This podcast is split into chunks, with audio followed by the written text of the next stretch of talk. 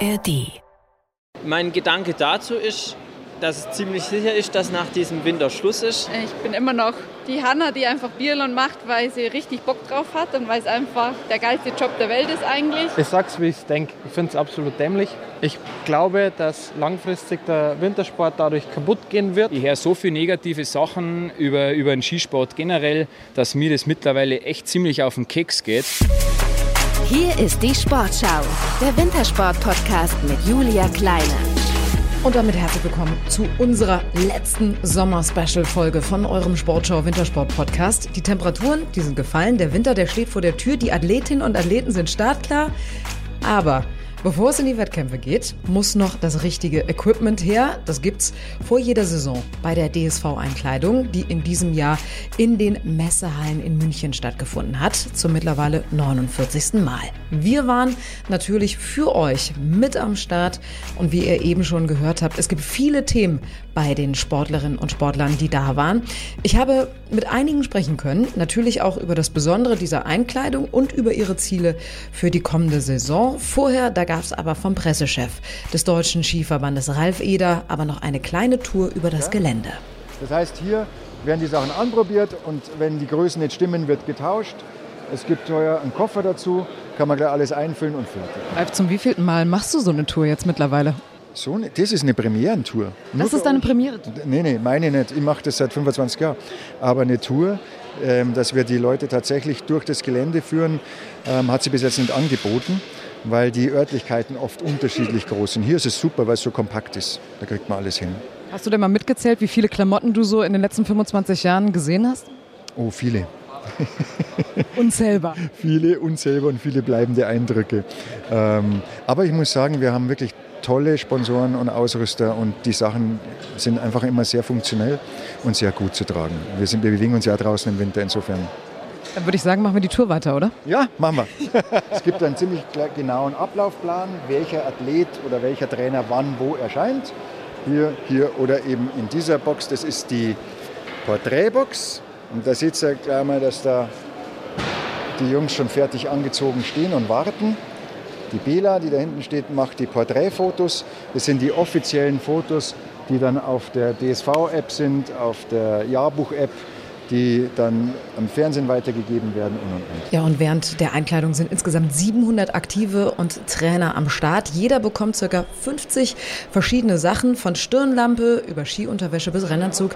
Da ist alles mit dabei und der Wert, der liegt so bei mehreren tausend Euro. Und wir warten jetzt im Prinzip wieder in der Mixed Zone, bis die Aktiven und die Trainer dann fertig kommen. Ja, und da kamen sie dann, die Sportlerinnen und Sportler. Die großen Themen in diesem Jahr Flurverbot beim Skiwachs, die neue Weltcup-Strecke für die Alpinen in Zermatt oder die Flächenbegrenzung der Werbung auf den Helmen der Sportlerinnen und Sportler. Ähm, wir haben es eben gerade gehört, der Skisprung-Olympiasieger von 2018 in Pyeongchang, Andreas Wellinger, der ist gar nicht davon begeistert, dass die FIS sich in diese Angelegenheit einmischt. Ich sag's, wie ich es denke. Ich finde es absolut dämlich. Ich glaube, dass langfristig der Wintersport dadurch kaputt gehen wird, weil ja, es gibt ein Reglement mit 50 Quadratzentimeter von der Fläche. Da muss man aber sagen, seit 30 Jahren haben die Kopfsponsoren ihre Farben. Sollen wir jetzt alle mit dem weißen Helm springen, wo nur noch ein Logo vorne drauf ist, sieht doch einfach scheiße aus. Und dann finde ich halt die politischen Machtspiele etwas fragwürdig. Ein viel größeres Thema, um das die Athletinnen und Athleten nicht herumkamen, das war natürlich das Thema Nachhaltigkeit im Wintersport. Und da hatte DSV-Speed-Experte und Kitzbühel-Sieger Thomas Dresen eine ganz klare Meinung zu. Weil wenn ich dann her, dass wir eigentlich mit einmal Mallorca fliegen, dass das der gleiche CO2-Ausstoß hat als 40 Tage Skifahren, dann glaube ich, da stellen wir uns alle miteinander die falsche Frage. Da sollten Sie eher mal die hinterfragen, die einfach einmal so für zwei Tage zum, Entschuldigung, dass ich sage, zum Saufen am Ballermann unterfliegen. Das heißt jetzt nicht von mir, dass die Leute nicht mehr auf Urlaub fliegen sollen. Aber man sollte uns Skifahrer und den Sport auch leben lassen. Weil die Formel 1 fahren sie auch unter Flutlicht. Da regt sich auch keiner auf. Champions League passiert auch unter Flutlicht. Ja, es ist ja so. Ich, und die, mir geht es tierisch auf den Keks, dass man immer auf den Skisport sagt und ja, wir fangen so früh an, wir fangen seit Jahrzehnten gleich, zum gleichen Zeitpunkt an. Die Formel 1 hat mittlerweile, ich weiß nicht wie viele Renner. MotoGP fliegt kreuz und quer und um. die fliegen auch, die haben ein Renner, die haben der, am Anfang von der Saison fahren sie in Saudi-Arabien ein Renner, dann sind sie irgendwo anders, dann fliegen sie jetzt wieder nach Saudi-Arabien. Warum machen die nicht alles hintereinander?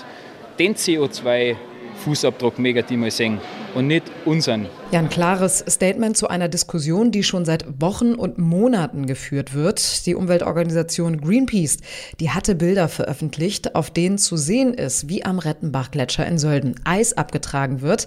Der Vorwurf, Naturzerstörung, um die Skistrecke für den Riesenslalom-Weltcup zu optimieren.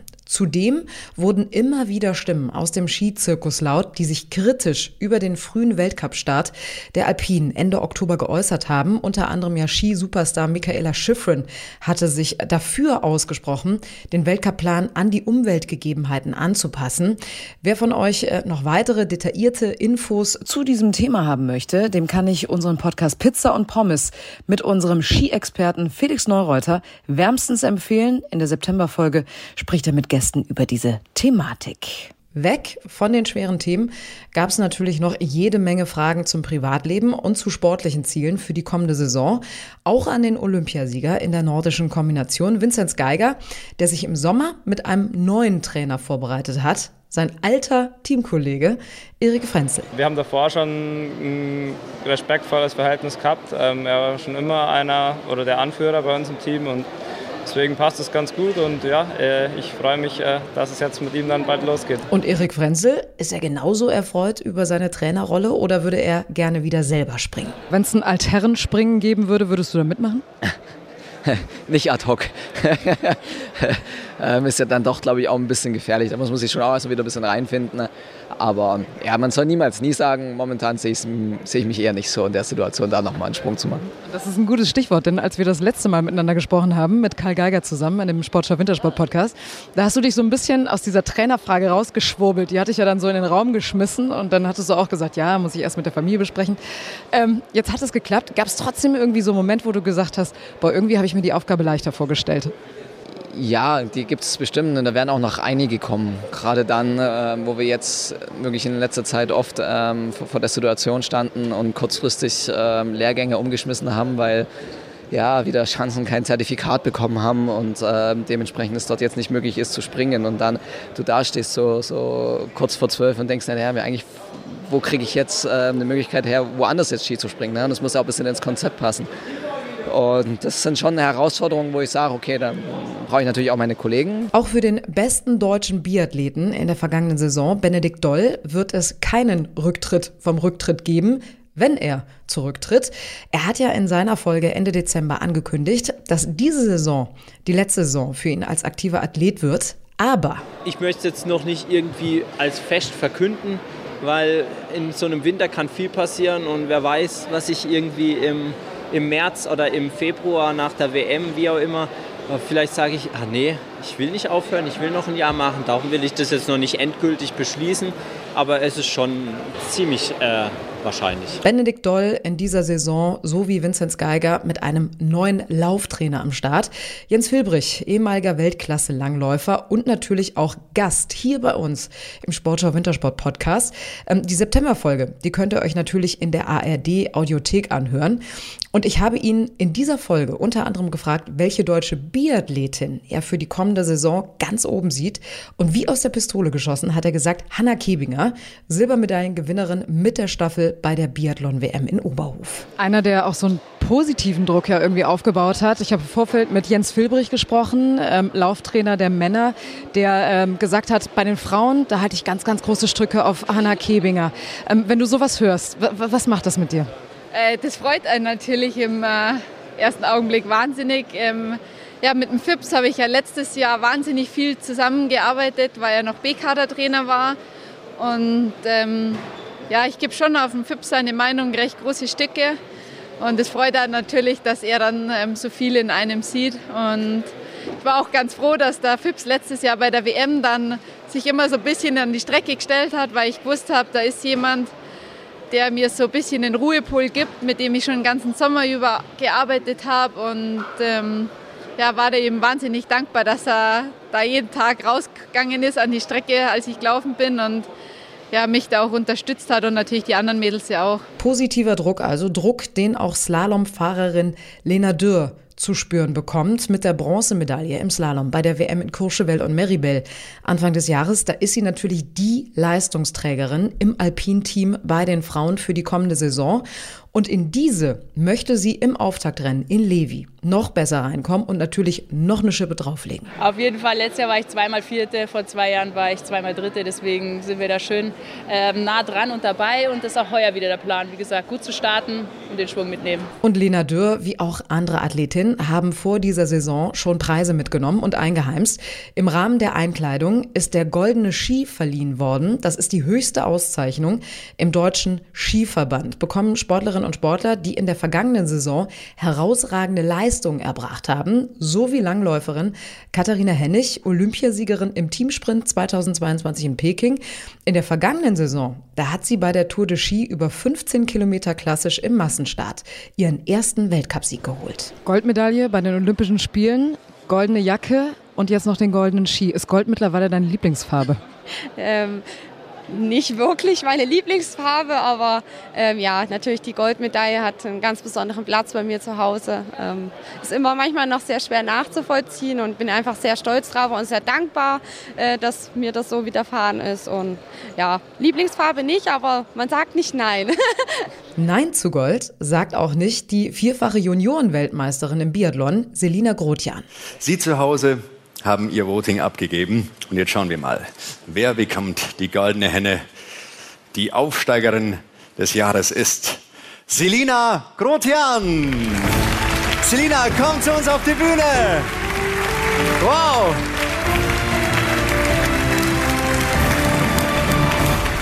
Echt sehr beeindruckend.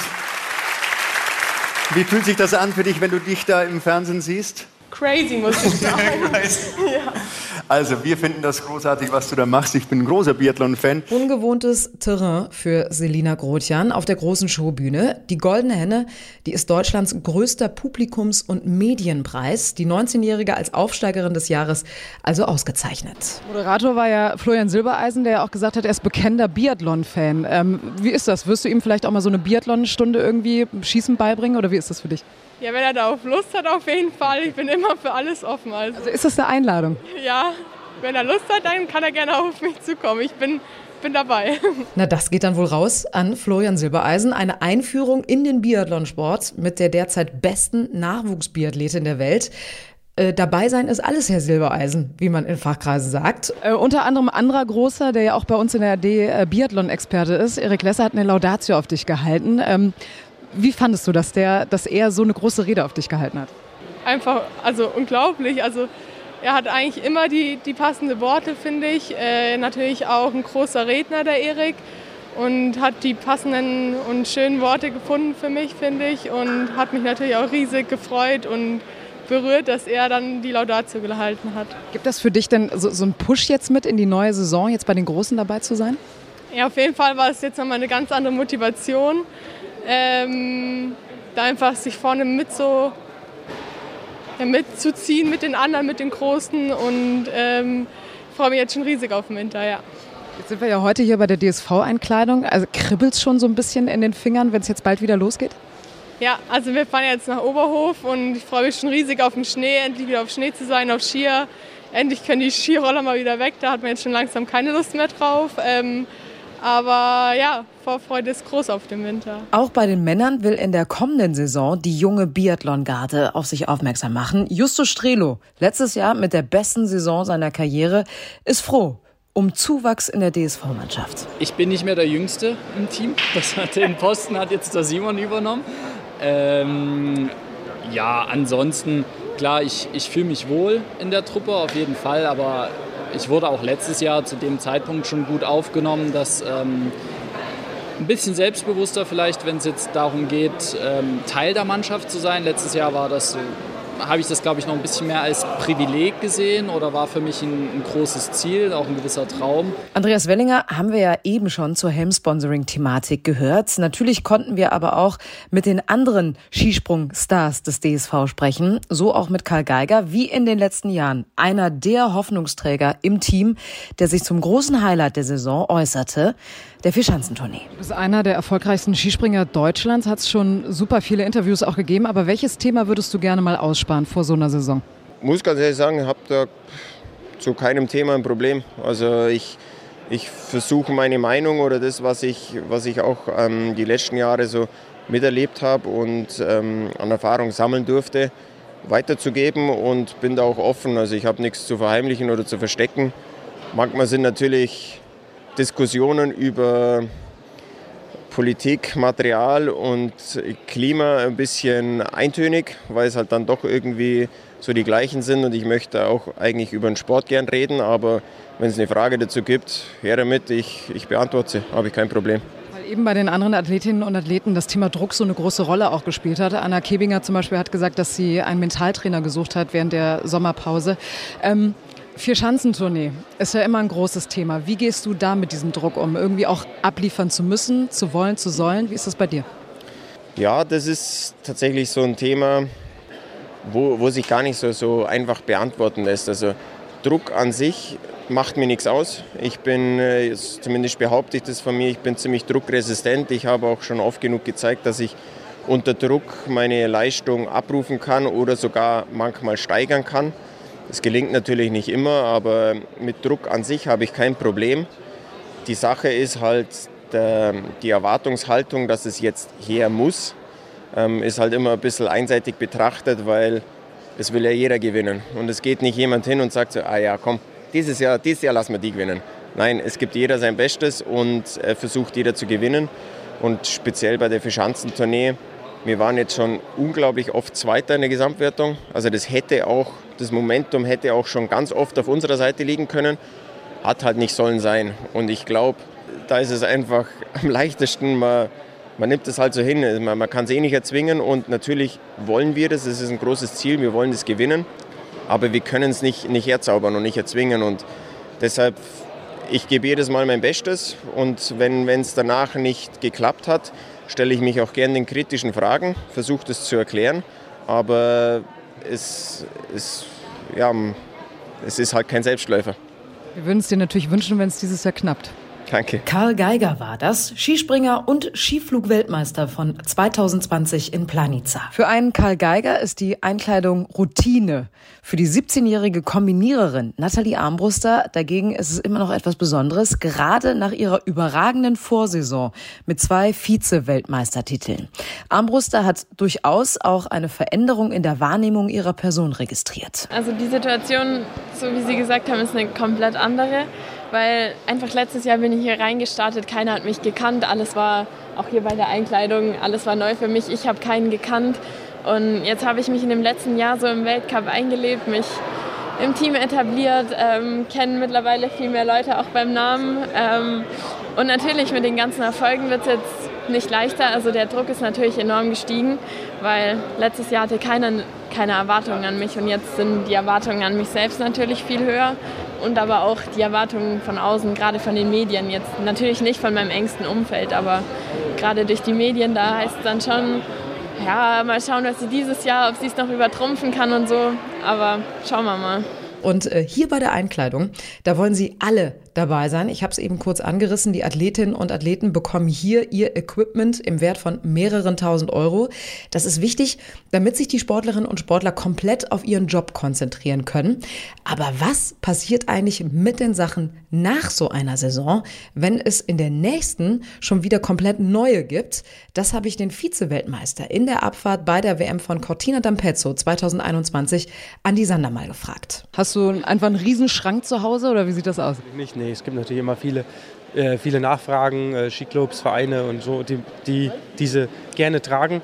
Äh, auch die gebrauchten, auch die gebrauchten Rennanzüge gehen dann weiter, äh, die natürlich die, das eine oder andere Loch mit sich tragen. Aber jeder Nachwuchsfahrer ist natürlich happy, sowas zu besitzen. Und äh, das, das, geht dann so weiter. Aber natürlich irgendwann ist das Zeug auch, auch gebraucht und dann landet es wahrscheinlich im Müll, aber sicher nicht bei mir. Okay, die können also sagen, Sie tragen einen echten Andi Sander. Ja, sozusagen. Andi Sander, nicht Jill Sander, nur echt mit dem echten WM-Edelmetall in Silber. Speech-Spezialist Simon Jocher, der hat sich neben dem Equipment vor allem darüber gefreut, seine Teamkollegen zu sehen und einen ganz besonders. Emma Eich hat eben gesagt, dass sie sich hier bei der Einkleidung am meisten auf alle freut, dass alle zusammenkommen. Auf wen freust du dich am meisten? Linus Strasser vielleicht? Äh, auf jeden Fall Linus, ja, ganz großer äh, Punkt äh, bei der Einkleidung. Nee, also es ist natürlich schön, mal andere Athleten zu sehen. Äh, nicht immer die gleiche Mannschaft, mit der man das ganze Jahr unterwegs ist. Äh, da sieht man sich ja oft genug, kann man sagen. Aber viele bekannte Gesichter auch von früher, alte Trainer, ähm, die ich im C-Kader gehabt habe oder im Europacup, ähm, die mich Genau, der Linus hat mich heute in der Tiefgarage äh, an der Schranke abgezogen mit dem Auto, hat es äh, vor mir eingeschert, ganz frech. Na, aber ja, das Zusammenkommen, viele alte Gesichter, manche auch neue und das Ratschen und ja, mit allen mal wieder in Kontakt treten ist schön. Direkt dahinter in der Interviewschlange Vize-Olympiasieger von Peking 2022 mit dem Team Linus Strasser. Die Farben der Alpinen sind in der kommenden Saison Power Green oder Vibrant Yellow. Mal ganz kurz zu den Klamotten heute. Sebi Holzmann hat eben gesagt, das matcht das Grün. Wie ist es bei dir? Mit was matcht es bei ihm? Mit, ihrem, mit seinem Helm und den Schuhen. Mit seinem Helm und seinen Schuhen. Ja, er wundert mich jetzt nicht beim Sebi, dass, er, dass das wichtig ist oder dass, auf das schaut, gell? Ähm, nee, ich, du, wieder coole Einkleidung. Ähm, ich glaube, auf dem Schnee wirkt sie dann noch mal ein bisschen anders. Ähm, wir werden auf jeden Fall auffallen, ja. Allen Anwesenden ist auch äh, eines aufgefallen, der auffällig blinkende Verlobungsring von Abfahrts-Vize-Weltmeisterin in Cortina d'Ampezzo 2021, Kira Weidle, die 27-jährige Speed-Expertin, seit dem Sommer verlobt. Jetzt die wichtigste Frage zum Schluss. Sind die Hochzeitsvorbereitungen schon abgeschlossen? Die sollten ja abgeschlossen sein, bevor du in den Winter startest. Ich habe gesagt, bis zum ersten Rennen sollen sie abgeschlossen sein.